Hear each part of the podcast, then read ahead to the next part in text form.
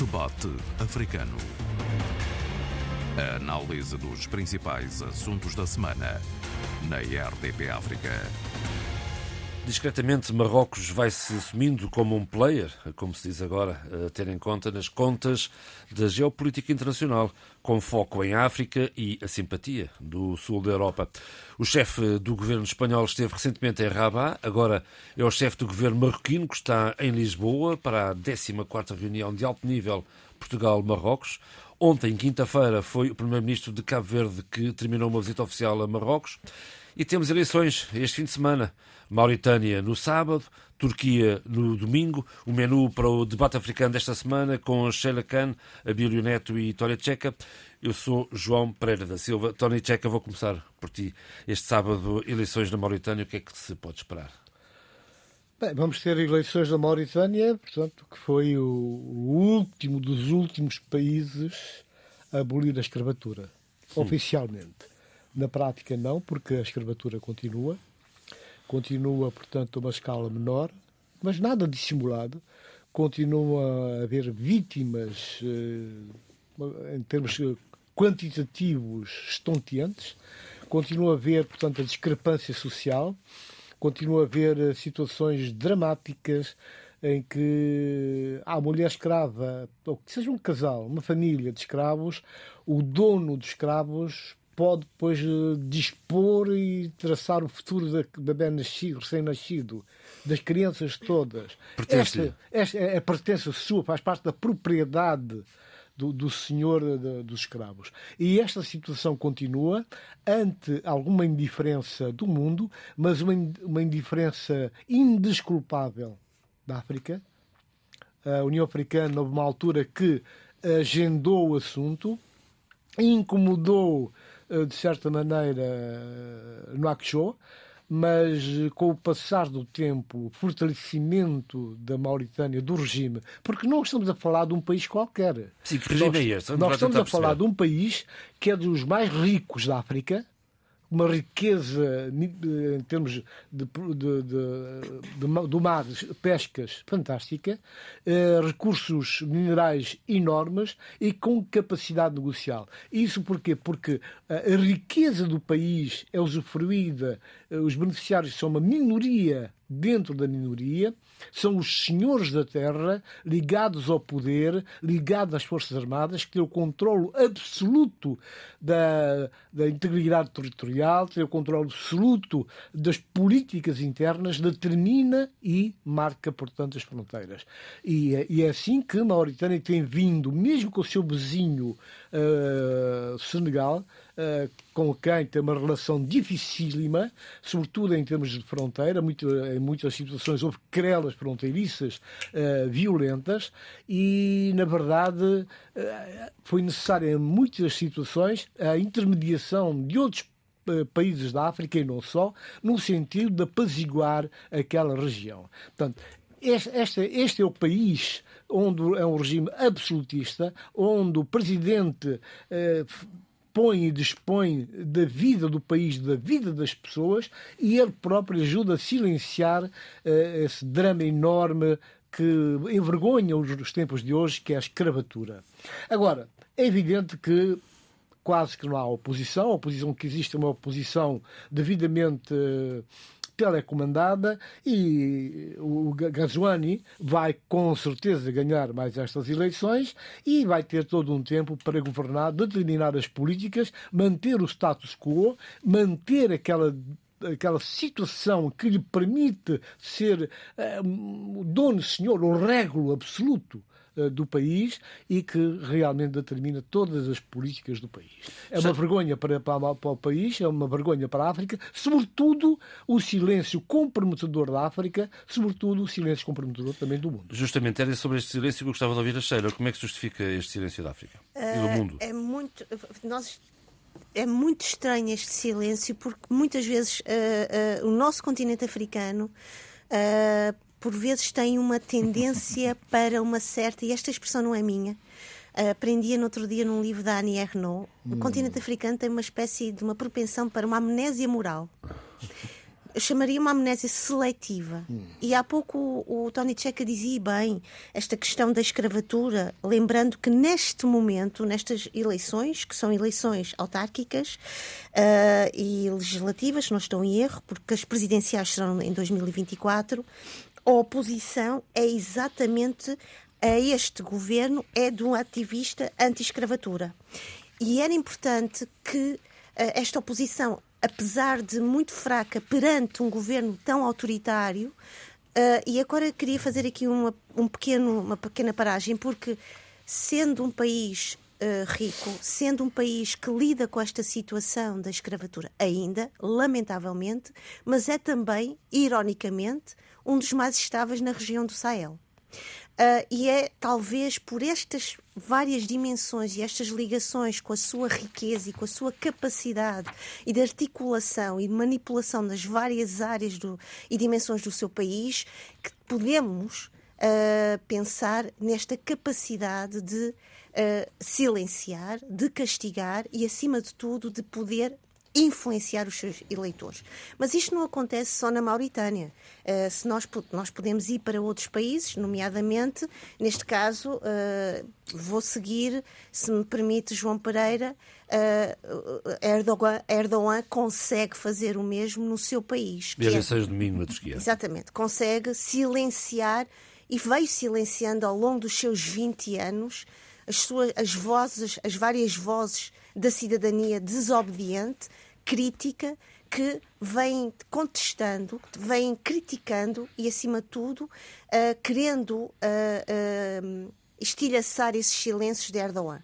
Ainda hoje, ouvindo uma entrevista na Antena 1, no jornal, com um dos jornalistas Luís turcos, Peixoto, especial. que me dizia, que dizia Erdogan tem 30 horas de discurso na, uh, nos vários meios de comunicação. E o seu opositor, o seu grande opositor, o anti-Erdogan, tem 30 minutos. Isto quer dizer algo significativo. Diz tudo. Diz tudo, exatamente. Já vimos isso noutras Passando, paragens, inclusive fazendo, língua portuguesa. Exatamente. Fazendo, fazendo uma espécie de dinâmica e voltando outra vez à sua questão, eu acho que nós temos no continente africano um, um, uma dinâmica muito, muito uh, abissal e muito estranha e, e quase que, uh, por um lado, temos uma cidadania jovem muito ativa, muito castigada também, mas por ter este, por este poder autocrático e este poder absoluto dos seus vários governantes que conseguem sugar e conseguem, de certa maneira, criar todo este plano, este cenário, como eu disse há pouco, de uma grande amnésia moral.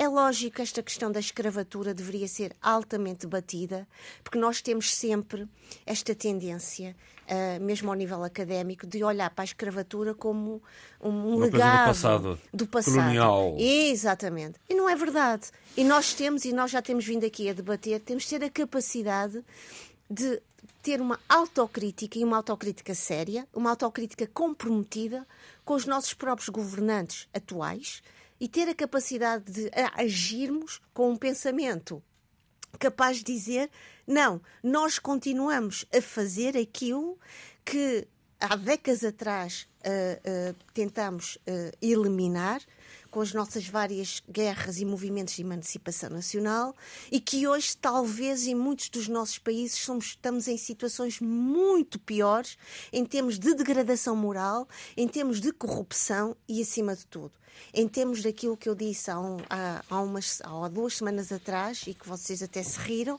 é a nossa capacidade de dar muitos pontapés à nossa cidadania, cidadania que é tão importante não só para hoje, para as nossas gerações atuais, como também importante como um legado e uma espécie de dever histórico de memória para, para o futuro. Abílio, eu te desafiava-te, para além de fazer que uma, uma, uma abordagem às eleições sábado na Mauritânia, que se pode esperar domingo na Turquia também, há aqui um player novo que é Marrocos, que se vai assumindo discretamente como um player a ter atenção uh, em Marrocos. Isto faz parte, de resto, se calhar, aqui de alguma mudança de, de geoestratégica uh, dos países africanos. Pois, pois faz, mas o player não é bem novo. É um, player, é, é um, velho, é um velho player. Mas com... tem assumido agora um papel mais Sim, é um velho player que sempre foi eh, protagonista eh, nos processos de unidade africana, se quisermos, por uma série de razões sempre foi também protagonista, eh, de certa forma, por aquilo que devido e muito eh, as sociedades africanas eh, também de uma forma geral e sempre foi muito significativo na forma como abordava a institucionalização da geopolítica africana. Isso refiro-me, por exemplo, à criação da OA e a saída de Marrocos em determinado momento por causa fundamentalmente da situação uh, na República Saraui, uh, uh, ou seja, vulgo Sara Ocidental. E, e, e, Marrocos volta outra vez a ganhar essa dinâmica, porque muito recentemente, como todos sabemos, Marrocos, que tinha suspenso a sua participação na União Africana, regressou, regressou institucional, institucionalmente à União. E para regressar, teve naturalmente que obter uma série de contrapartidas que assegurassem de facto, que eh, o seu entendimento sobre a sua soberania que é exercida sobre o Saara Ocidental, sobre o território do Saara Ocidental, que fosse eh, maioritariamente respaldado por países africanos. E a realidade é essa, não é? E nós estamos a seguir, por exemplo, a situação Cabo de Cabo Verde de Cabo Verde e do debate aberto em Cabo Verde se e como lidar com essa nova situação, que é quase que uma situação de status quo internacional, uh, digamos que da hegemonia de Marrocos sobre o território do Saara Ocidental e, enfim, a defesa feita hoje. E Espanha também mudou a agulha? Sim, que muda. Não, que muda. A Espanha é um caso interessante, porque a Espanha, que era, uh, como nós sabemos, a, potência colonial do Saara, nunca houve nenhuma, nenhuma, nenhuma relação uh, de Marrocos moderno de ocupação daquele território, efetivamente. Havia umas franjas muito pequenas eh, a sul que eram, de facto, eh, ocupadas pela Mauritânia que exercia essa soberania sobre uma parte daquele território, mas que nunca foi, efetivamente, o exercício de uma soberania total sobre o território da Saara, da Saara Ocidental. A Espanha o que fez foi eh, quebrar a sua neutralidade sobre aquela situação. Porque o que a Espanha fazia era ser neutra relativamente àquela situação. Abandonou o território, permitiu que Marrocos e a Mauritânia ocupassem aquele território e, a partir daí, colocou-se numa posição de neutralidade uh, institucional relativamente àquela, àquela situação. E assim foi andando até que agora, muito recentemente, depois da, de, do presidente Trump, numa daquelas suas uh, tiradas uh, indescritíveis, não é? opta também por sair da neutralidade americana para apoiar Marrocos e exercício da soberania de Marrocos sobre aquele território e a partir daí vem avalanche. Mas a verdade é que nós, o, o que está aqui em causa, e o Tony Checa, eh, na proposta de tema, que é uma proposta de tema eh, mais ampla, muito ampla, que é eh, o mundo, para vermos o mundo em mutação, que é esse mundo que nós estamos a assistir a, a mudar e a mudar muito rapidamente, também tem que obrigar os players políticos africanos a compreender essas mudanças. E nós estamos, de momento, e a Sheila tocou bem no assunto, e o Tony Checa também, de certa forma, tocaram bem no assunto, em que eh, está-se claramente a ver eh, um choque eh, violentíssimo em África face à situação de geopolítica internacional, eu tenho que olhar agora para o continente, mas dentro do continente está a haver um choque tremendo entre a cidadania e poderes políticos que vêm prefazendo um status quo uh, africano, que está sustentado também numa ideia da África que é alimentada por uma série de intelectuais uh, que ficaram de anos 60, 70 e 80 e que não querem fazer, uh, não querem perceber que de facto as coisas estão a mudar e estão a mudar muito rapidamente e não querem, sobretudo, compreender o novo que está a ser introduzido ao nível da pressão da cidadania e da sociedade civil sobre uh, a necessidade de mudarmos muitos dos nossos comportamentos. E aqui entra uh, realmente, por exemplo, a questão da guerra no, no Sudão.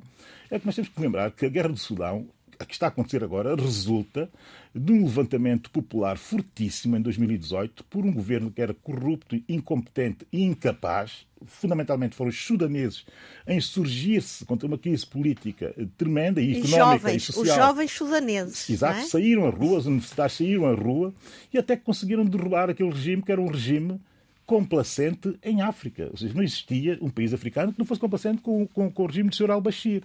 E que em alguns, em alguns círculos, círculos até parecia como uma espécie de herói africano, porque fazia frente às potências internacionais, por eles ditas, ocidentais, enquanto isso o seu povo morria famintamente e, e mal e porcamente na miséria. Bem, o que é que aconteceu? Acontece que essa cidadania sai à rua, exige um novo país, consegue fundamentalmente eh, propor a transição, os militares aderem àquela, àquela insurreição, que é uma revolução da cidadania, e a partir daí os militares, que sempre foram do status quo, o que fazem?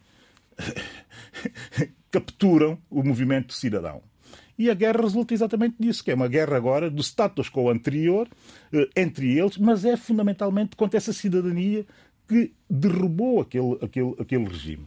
Que é um regime que eles querem decalcar e querem voltar a impor uh, de novo mas com um ar, eh, digamos que, mais aceitável para aquela cidadania, que não está disponível para, para, para aceitar. A única forma de, de, sair disto é propor uma guerra ao país, uma guerra devastadora ao seu próprio país. Portanto, a reflexão tem muito que ver com esse choque entre cidadania eh, e o status quo uh, africano. Quer dizer, essa é que é a grande realidade da África hoje, é com isto que nós temos que lidar hoje. E não há nuances. Eu estou de acordo com, com a Bíblia nisso, sim, sim, sim. Uh, mas se me permitirem, eu, eu gostaria só de recuar um bocadinho, porque nós muito pouco falamos da Mauritânia. Ah, sim. E a bocado nós Mas também deixamos... tem a ver com isso. De sim, certa tem, forma, tem, já, tem já tudo leremos, a ver, já tem sim. tudo a ver. Agora, a questão que se coloca aqui é, é, é passar aos nossos radiovintes, portanto, alguma informação útil sobre uh, a Mauritânia, hoje, neste Uhum. momento, né? que é já no sábado uh, as eleições. Eu já lá irei. Então, o partido que dirige aquilo que é o partido do, do general, não é? É um partido que controla o país já há algum tempo. Eh, Tem a maioria, é único- aliás, é o único partido que conseguiu apresentar-se às eleições agora em todas as circuncisões. Todas. Todas. O- o- o Não há ameaça de oposição na não, Mauritânia. e- sim, sim. É preciso dizê-lo. Não, porque o, o que o que a Mauritânia tem feito é um bocado aquilo que o Marrocos veio a fazer e está a fazer e que está a colher os resultados agora, que é exatamente criar eh, parcerias que Exatamente. internamente, exatamente, uma ditadura atroz. Mas do ponto de vista externo, é jogar com a sua capacidade financeira, com Ora aquilo bem. que pode oferecer aos países africanos, no sentido de aproveitar a debilidade, a fraqueza dos, eh, das lideranças africanas e fazer levar eh, o moinho, a água ao seu moinho. E naquela também, na Metuspa.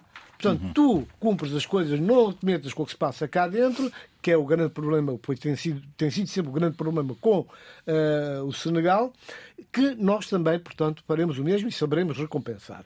Eh, aquela riqueza que devia ser repartida pela maioria dos mauritanos é objeto de negociação para silenciar eh, países que historicamente, tradicionalmente, foram contra a política eh, da Mauritânia. O presidente Mohamed Ould Ghazouani eh, realmente conta com todos os meios necessários para ganhar estas eleições.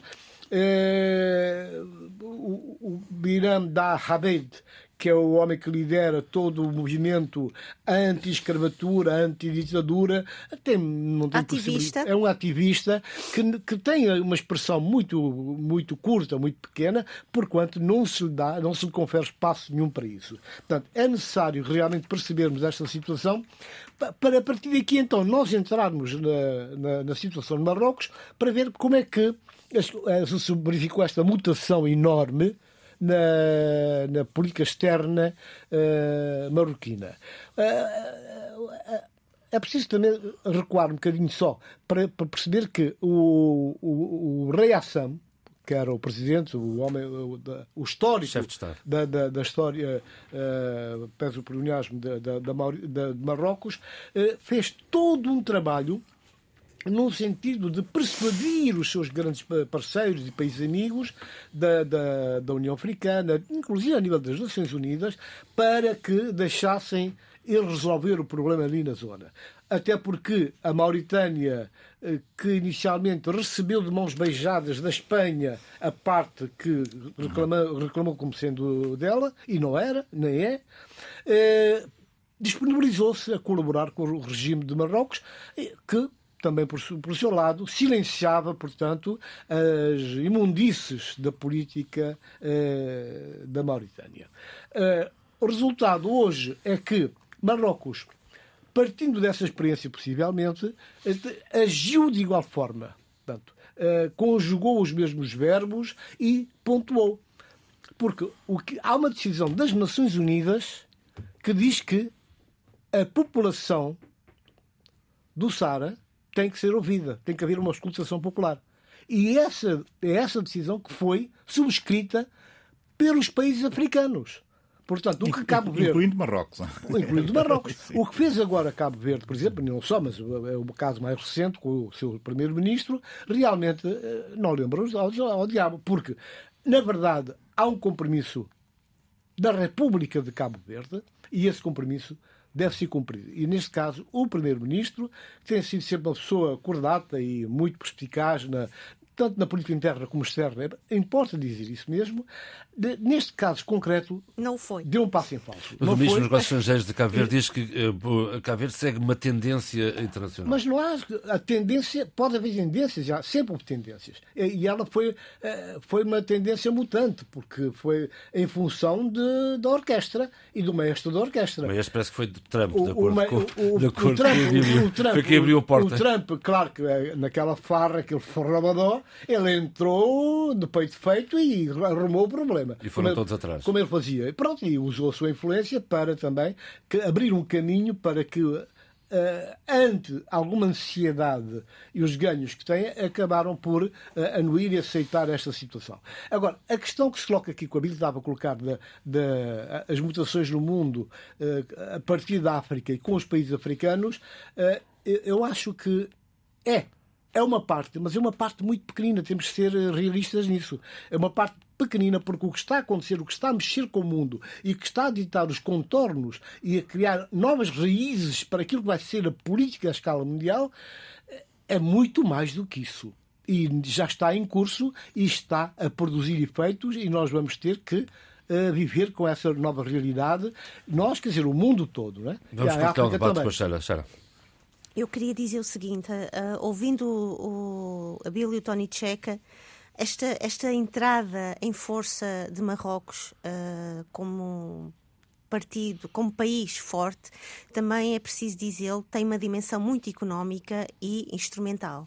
A Espanha faz este reconhecimento uh, a Marrocos da sua, do seu poder sobre o, uh, uh, o território do Saara Ocidental, porque a Espanha tem toda a preocupação, se nós não nos esquecemos, com a questão da imigração ilegal, com a passagem de imigrantes para a Espanha. Ainda não sei se, se esquece, não nos podemos esquecer da tragédia humana que vimos há, poucos anos atrás, jovens a morrer naqueles arames, uh, uh, naquela ligação. Sim, Melilha e Exatamente. Ceuta, etc. Portanto, Mas também por mar, exatamente. às Canárias chegam não vamos, diariamente. Não vamos, esta, esta relação, esta, esta emergência de, de Marrocos como um, um elo forte também resulta e é preciso dizê-lo, do interesse destes vários países. A Espanha tem este interesse, o interesse de proteger as suas fronteiras, também marítimas, Uh, também tem outros interesses económicos, é preciso dizer, e recentemente, uh, eu ontem ouvi as declarações do presidente do país GC, Rui Semedo, concordo plenamente com ele. E concordo que esta resolução. É, esta... ICB. PICV, desculpa, obrigada, PICV, uh, Tony Checa. Eu concordo plenamente com as observações de Rui Semedo uh, e é preciso dizer que não obstante toda a sua, hum, a sua ponderação, como há pouco João Pereira dizia do, do primeiro-ministro cabo-verdiano, mas é, é verdade que houve um desrespeito perante a resolução das Nações Unidas, perante esta autonomia e reconhecimento do povo sarauí como autónomo, houve até um certo respeito e um esquecimento histórico de tudo o resto. Como a gente costuma dizer na, na academia, houve aqui uma espécie de uma decolonial critic uh, relativamente a isto. Portanto, vamos esquecer o passado e vamos olhar só para o presente. E a verdade é que o presente interessa muito a, a, a Cabo Verde. E Ulisses Correia e Silva diz isto, é isto é uma nova era, uma nova parceria com uh, Marrocos. E esta nova era tem uma dimensão empresarial. É preciso não esquecer que Marrocos terá um, uma embaixada uh, cabo-verdiana em Rabat, um consulado em Dakla. Uh, uh, também Estamos aqui a, não esquecer que a Royal Air Ma- Marrocos, que é uma das maiores companhias aéreas, vai também começar.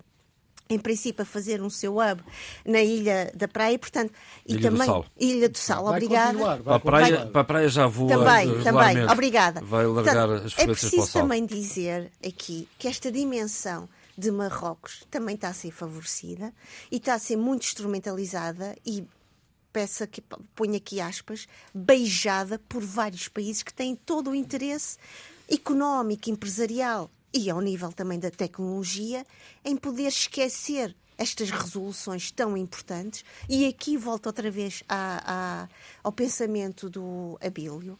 A cidadania e a nossa cidadania atual, ativista, tem de olhar para estes princípios, tem de olhar para este tipo de ah, ah, atitudes, este esquecimento histórico e poder desobedecer a isto e chamar a atenção aos nossos governantes.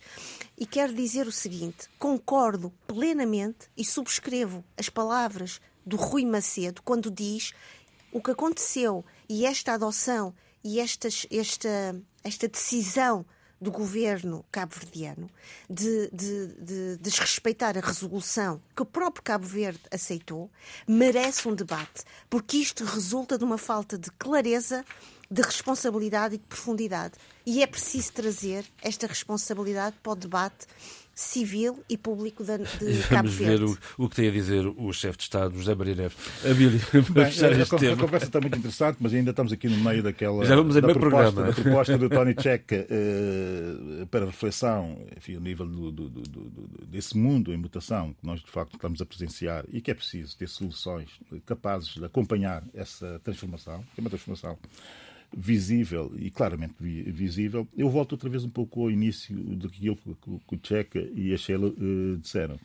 Falaram os dois, por um lado, da grande armadilha eh, que é eh, o que vive a África hoje em dia, e eu dei aquela resposta, enfim, mais ou menos leve relativamente a esse conflito entre, entre a, a cidadania, ou nova cidadania, se quisermos, e o status quo, a velha cidadania, os velhos poderes, se assim quisermos entender. E a Sheila falava, efetivamente, da questão da, sobre a questão da amnésia seletiva que povoa muitos poderes e as elites eh, africanas, enfim, e que conseguem ter alguma hegemonia na passagem do- do- das suas ideias sobre o mundo e das suas ideias sobre o próprio continente e sobre os seus próprios eh, países.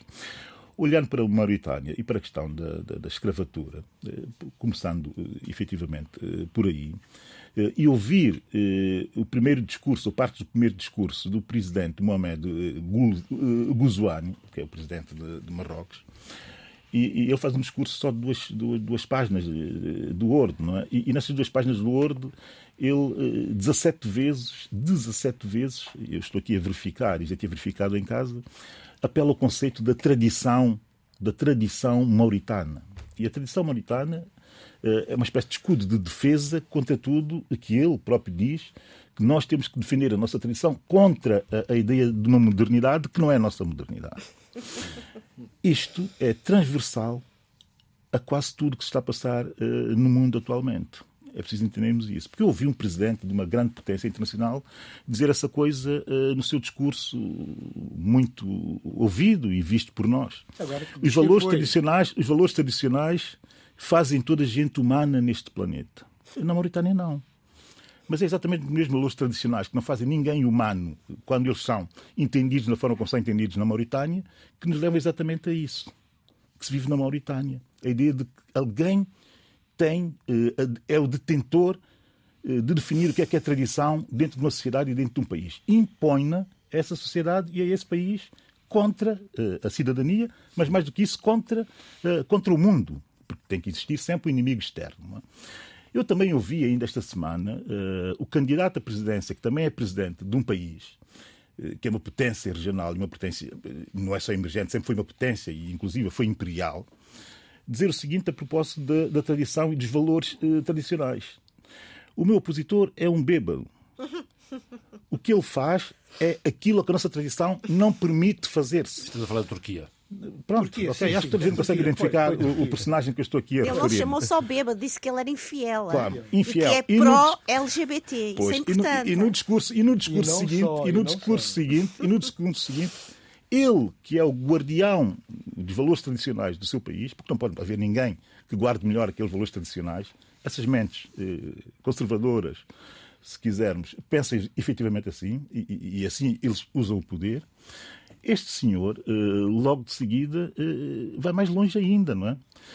E diz que o seu opositor não defende os valores tradicionais da Turquia, eh, do país eh, que ele sim é o defensor desses valores tradicionais. Guardião. O guardião, porque porque isso é, é, também muito, muito interessante, não é só porque bebe, não é só porque, é, porque é infiel, mas porque não anda do lado da estrada em que devia andar com a mulher ao lado.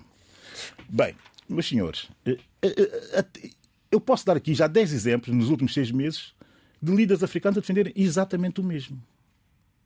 A defender exatamente os mesmos princípios. Quer dizer, o choque que nós estamos a viver, que é um choque internacional, mas que tem muito mais reflexo em África do que aquilo que nós pensámos e que não queremos fazer essa reflexão até a, a exaustão, é o choque entre a cidadania que quer efetivamente o que pede e exige espaços de liberdade, mas também espaços de desenvolvimento, espaços de mais igualdade e de responsabilidade. E de responsabilização, sobretudo dos que quisessem o poder, mas também da própria cidadania, e não ter problemas nenhum em assumir isto.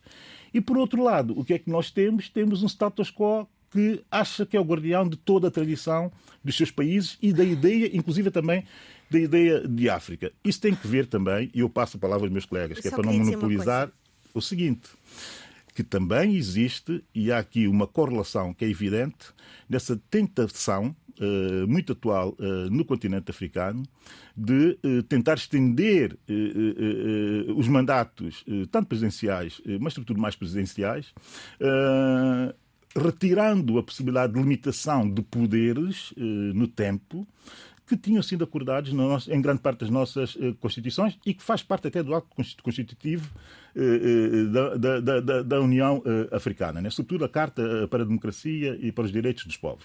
Exatamente. Portanto, nós estamos a ir contra aquilo que nós próprios criamos, porque existe uma, umas elites que querem permanecer no poder a tempo, em tempo e a tempo indeterminado. Muito e, bem. E, e atenção, e o choque é contra a cidadania que não quer que isso aconteça. Há casos desses no nosso horizonte é Palop, não sei se teremos tempo para lá chegar. É Tony Checa. Kemal, é, o, o Kemal Kidal do Sugu é, é um levita. E o levita, que é um levita? O levita, é, portanto, é considerado os protestantes do islamismo. Sim, sim, sim, e porquê? porquê? Porque não vão à mesquita, porque reconhece os mesmos direitos às mulheres. Pois claro, é a questão de andar lado a lado. É? Bebem é? álcool quando lhes apetece, não são bêbados coisíssima nenhuma, comem carne de porco, porque fizeram outra leitura do livro sagrado, e desde a fundação da República uh, Turca, 1923, se a memória não me traiçoa, que essa situação tem sido gerida com pinças. Agora, o atual presidente, o que faz neste momento, em desespero de causa, porque os números mostram agora nesta pequena campanha que ele usou e abusou de tempos de antena e tudo mais, eh, a, diferença assim. neste momento é de. Taca, É ela por ela. Ela por ela.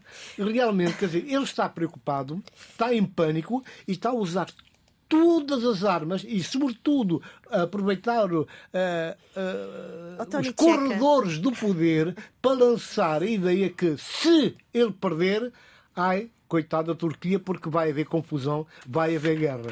Portanto, neste momento, é esta que é a situação, é este que é o problema. Desculpa, Sheila. Nada, eu, dizer, eu queria só complementar, dizer isto. Uh, há pouco o Abil dizia uh, o Erdogan, que está há 20 anos na, no poder em, na Turquia e já fez o que fez uh, de uma forma terrível. Está velho e cansado. Uh, sim, havia também até indícios de que a saúde dele estava muito debilitada e ele veio dizer que não. Bah, abandonou era... um programa em direto com problemas de saúde. Não? É? Claro, Exatamente. Claro. Mas era passada. dizer duas coisas que eu acho que era importante também para os nossos ouvintes.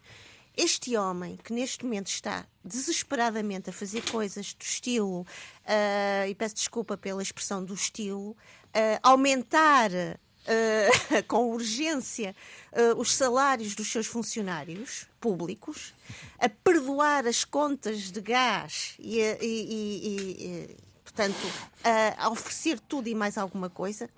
a, a diminuir até o tempo de, de, da idade da reforma. E eu até pensei, a os, os é franceses, se ouvirem isto, vão todos emigrar, emigrar para, para, Para a Turquia. para a Turquia, porque isto ele está a oferecer tudo o que os franceses estão a Yeah. pedir em algum.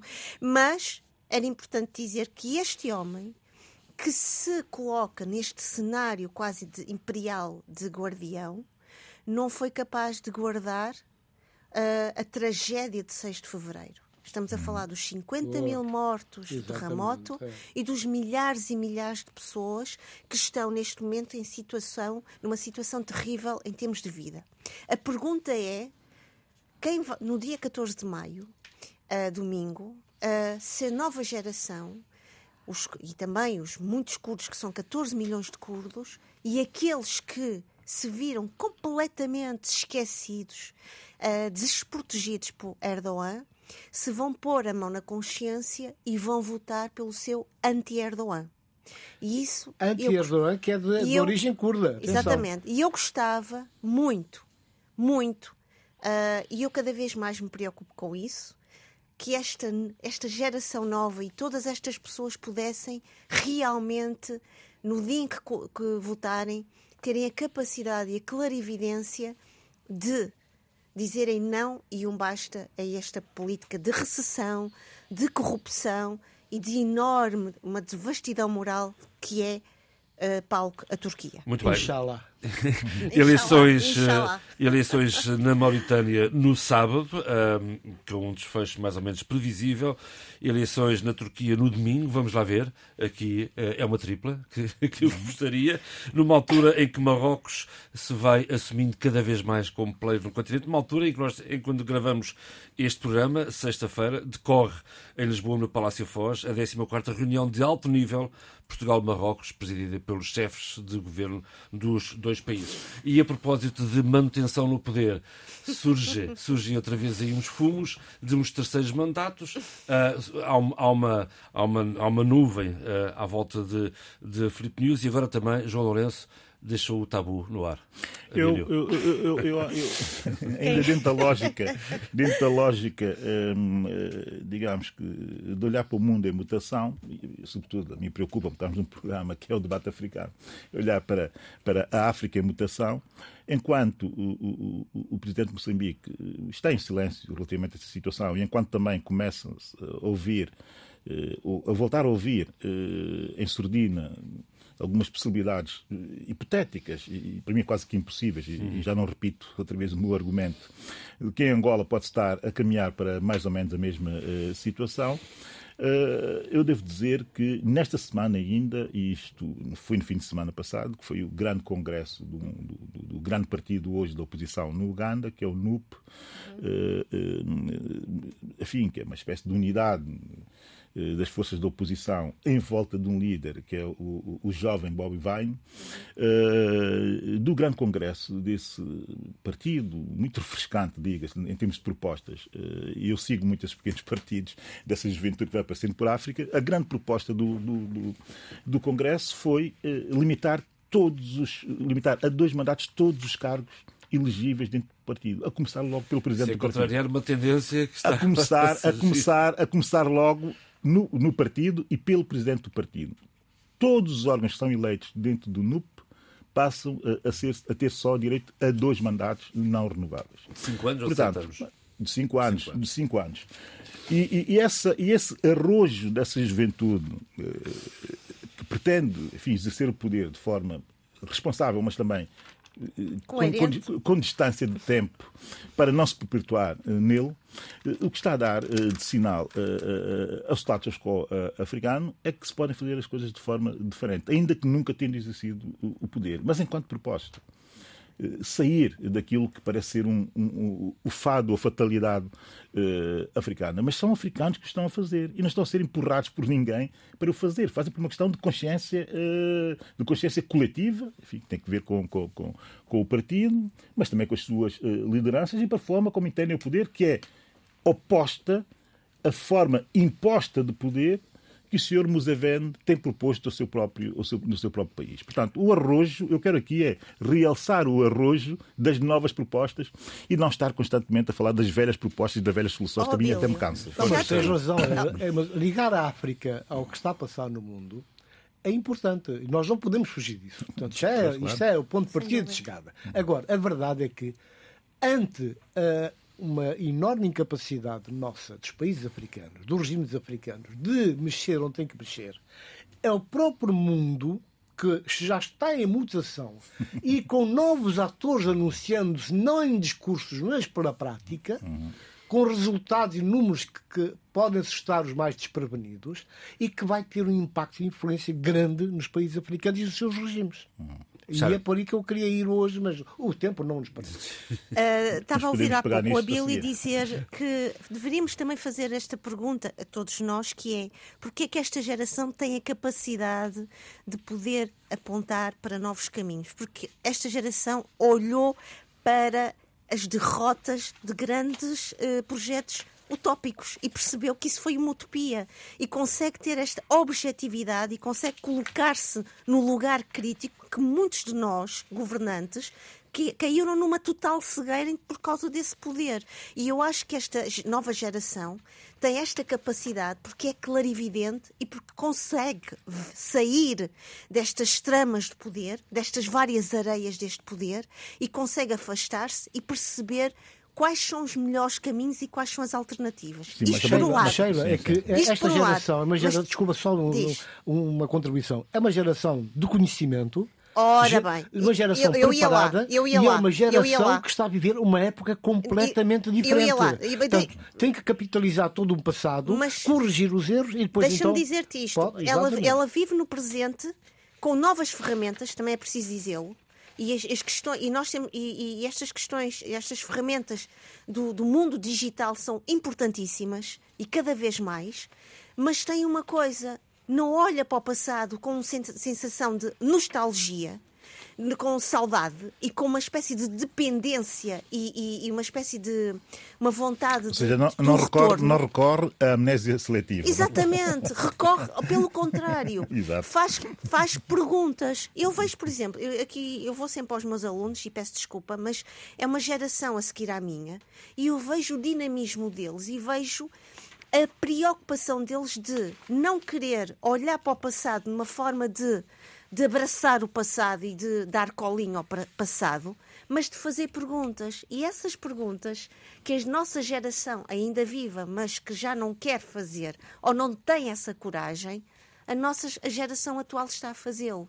E a fazê-lo, e tu disseste muito bem, com um conhecimento válido, ponderado, coerente e, acima de tudo, a fazer com perguntas sérias e perguntas difíceis. Mas- mas- Há pouco, deixa-me só terminar a Bill, Com eu não quero eh, monopolizar isto. E há aqui uma questão muito importante. Esta ideia da mutação mundial, que me parece interessante, eh, é que já não há esta divisão muito eh, parcelar e muito fixa entre Norte e Sul. Eh, os novos atores é internacionais emergentes estão. O Sul já não pode ser encarado como Sul. E quem continuar a olhar para esse Sul como nós encarávamos há umas décadas atrás, está a perder e está a descalçar o pé do presente. Porque países como Marrocos e outros países que eram vistos como o Sul e como a China, já não são o Sul. Ainda, ainda nesta semana, a semana passada, eh, nomeadamente na questão do, desta renovação de mandatos, eu não sei se vocês tiveram a oportunidade de ouvir a entrevista que o João Lourenço fez à France eh, de 24. France 24, Ah, ele dizia: Mas que Sul? Exatamente, mas que Sul? É nessa entrevista é? que ele deixa o tabu do terceiro mandato. Exatamente. O Exatamente. Sul, quando ele diz que a China, neste momento, era o interlocutor necessário para a resolução do, do, do, do, do problema eh, Ucrânia, Ucrânia-Rússia. E mais, e porquê que a Ucrânia também, e é preciso dizê-lo, eh, e isto é uma reflexão que eu tenho vindo a fazer também a partir do meu trabalho. Porquê que a Ucrânia também tem esta força toda e este fogo? Logicamente que tem aqui um apoio internacional enorme porque a Ucrânia não tem a mesma visão e não está a olhar para os mesmos lados que a Rússia. A Rússia tem aqui um cenário muito imperialista, muito ligado a este imaginário imperialista. A Ucrânia não quer saber desse passado imperial. A Ucrânia quer divorciar-se desse passado imperial e quer construir uma nova narrativa. E essa narrativa não passa pela Rússia, passa exatamente por ser um novo interlocutor numa nova Europa que também se está a a, a, a, a redesenhar. A redesenhar-se, porque a própria Europa, não é, em si, também está a ter aqui várias no... outras Europas, cada vez mais, em países que supostamente eram países acolhedores, estamos a ver nesses países do norte, do norte da Europa, aquele, o, a Europa nórdica, a Europa dos, dos valores uh, da, da fraternidade da humanidade. E, e, da humanidade. Falar, e posso falar da Europa é? Oriental é? também, já. Está a virar-se cada vez mais para, para a extrema-direita. Absolutamente. Eu lembro-me que uh, nos anos em que vivi na Noruega, e muitos, uh, não havia ainda uh, essa, essa, essa, essa presença tão evidente. E quando hoje falo com colegas meus, isso é mais do que evidente. Nós estamos, e aqui é verdade, é preciso cada vez mais perceber isto uh, o, o, olhar para o passado com olhos de passado está a, a empurrar-nos para um perigo, que é a cegueira do presente. E essa cegueira significa não perceber que os novos interlocutores, que antigamente eram chamados os países subalternizados, os, os países do, do, submundo, estão cada vez mais a ser e a, e a emergirem como países necessários para as novas alianças, para as novas narrativas. Eu tenho. A Sheila acabou, Sheila, Sheila acabou de fazer aqui uma, enfim, uma brilhante intervenção eh, que começou, eh, na minha perspectiva, melhor ainda do que brilhante, que eh, foi chamar a atenção para o que há de novo no mundo novo, nesse mundo em mutação e, e, e, e olhando para, para, para, o nosso continente, para, para, para a África, para essas novas gerações e para as, para as suas propostas. No entanto, eu não seria assim tão, de certa forma, romântico, ou, ou, ou otimista ou positivo relativamente a essas novas gerações. Eu, eu, eu, eu louvo-los e apoio-lhes as propostas, mas quero vê-los, eh, ainda antes de morrer, a, a exercer o poder a ver até, até onde conseguem ser muito mais, muito mais não é só responsáveis, é muito mais coerentes na defesa dos princípios que, estando na oposição, conseguem eh, de facto romper e, e, e, e mudar eh, toda a ideia, toda a narrativa anterior, mas mais do que isso, propondo novos discursos. Não é? Eu ainda quero vê-los no poder e para perceber e compreender se de facto são capazes e suficientemente competentes para fazer ou não, ou não, diferente. Isso é fundamental para se darem saltos uh, verdadeiramente qualitativos. E também olhar, e nós falamos aqui muito de Marrocos, isso rápido, em 30 segundos resolve já a situação. Uh, nós falamos muito de Marrocos, falamos também da Mauritânia, falamos de certa forma da República Saraui, mas não falámos uh, da frente Polisário. muito interessantemente. Sim, sim, e, e, talvez faça sentido falar da frente Polisário, porque também muito recentemente, uh, depois de alguns bons anos sem uh, terem conclaves, fizeram, fizeram o seu congresso, fez a frente Polisário o seu congresso, tem uma nova, uma nova liderança sobre a Ingala, que já substituiu o velho grande líder, o líder único também de um partido como a frente Polisário, que ainda utiliza a linguagem do único representante do povo sarauí, Quer dizer, é preciso também, é preciso compreendermos eh, que, eh, por muita simpatia que tenhamos com a causa eh, da independência da República Saraui, ou seja, do Sara Ocidental, é, é, muito difícil, na minha perspectiva, Sim, e só na minha perspectiva defendo, apoiar a Frente Polisário como se, no, na forma como está, como se ele tivesse uma luta de libertação nos anos 60 e 70 com Mas, o mesmo discurso, oh, oh, um discurso que não faz sentido. Desculpa, não, não há, não, não, é preciso compreender bem isso no seu contexto. Porque na altura, o que aconteceu? Porquê que a Frente ah, claro, e ganhou força e dimensão ganhou?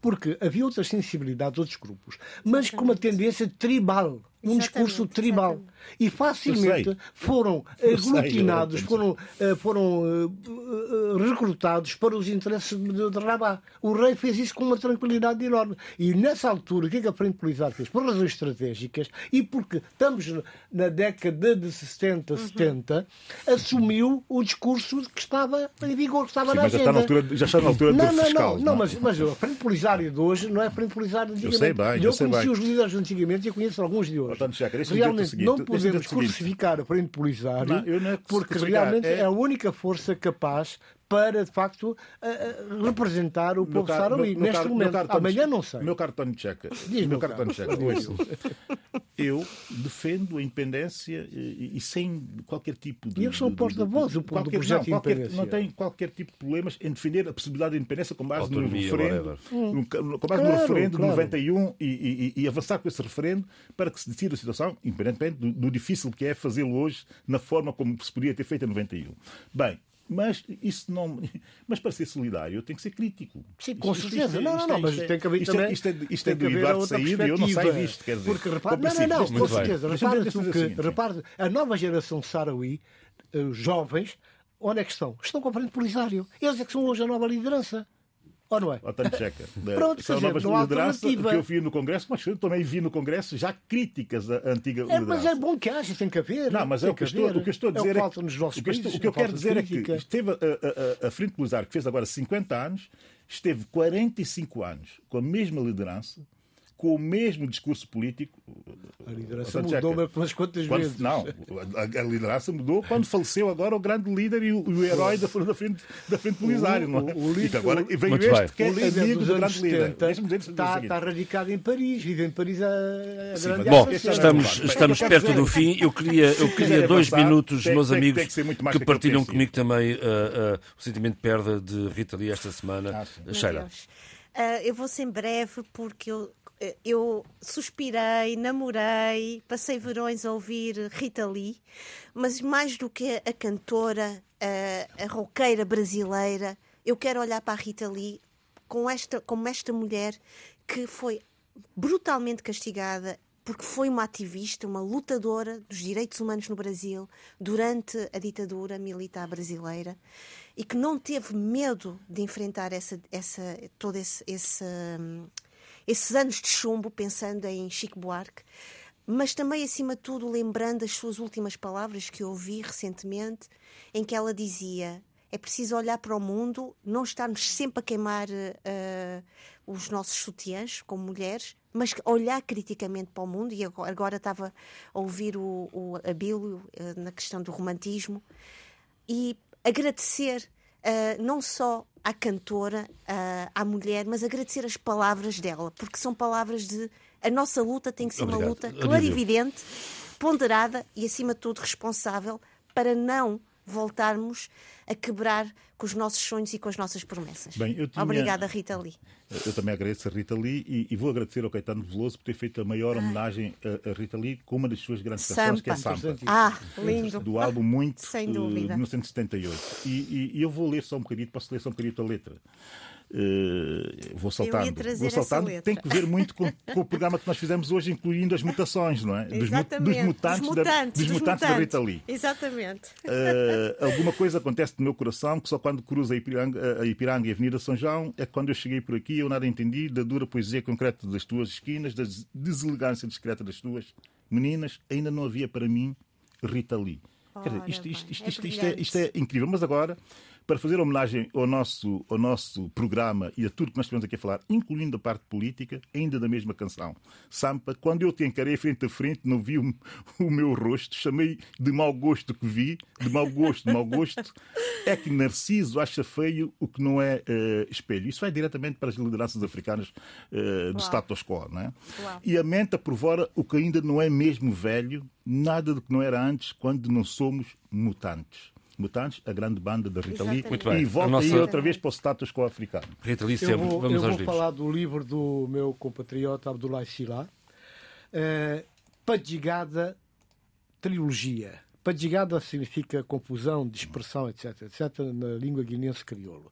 E em três partes, que é Um Dia Memorável, a quinta coluna, a bota.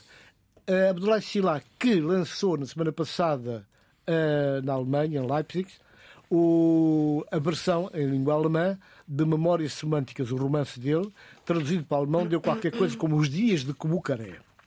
Os dias eh, agora, falando do- da, da Padigada, a trilogia Padigada, a partir do cotidiano de cidadãos comuns, mulheres e homens habitantes de localidades do interior do país, lá do fundo, no sul, tecem-se tramas que põem em relevo as suas aspirações, desafios, antagonismos, amores e dissabores. Entre a tradição e a modernidade, a vida acontece ao ritmo da luta pela superação das dificuldades, dos meios, da preservação dos direitos adquiridos e da consolidação da emancipação. É isto que faz uma grande peça de teatro que brevemente teremos em palco na Guiné-Bissau e possivelmente algures em Portugal. Vamos lá. Sheila, 30 segundos. 30 segundos só para dizer, para homenagear também o nosso debate africano. Eu não gosto de fazer isto, mas vou citar-me.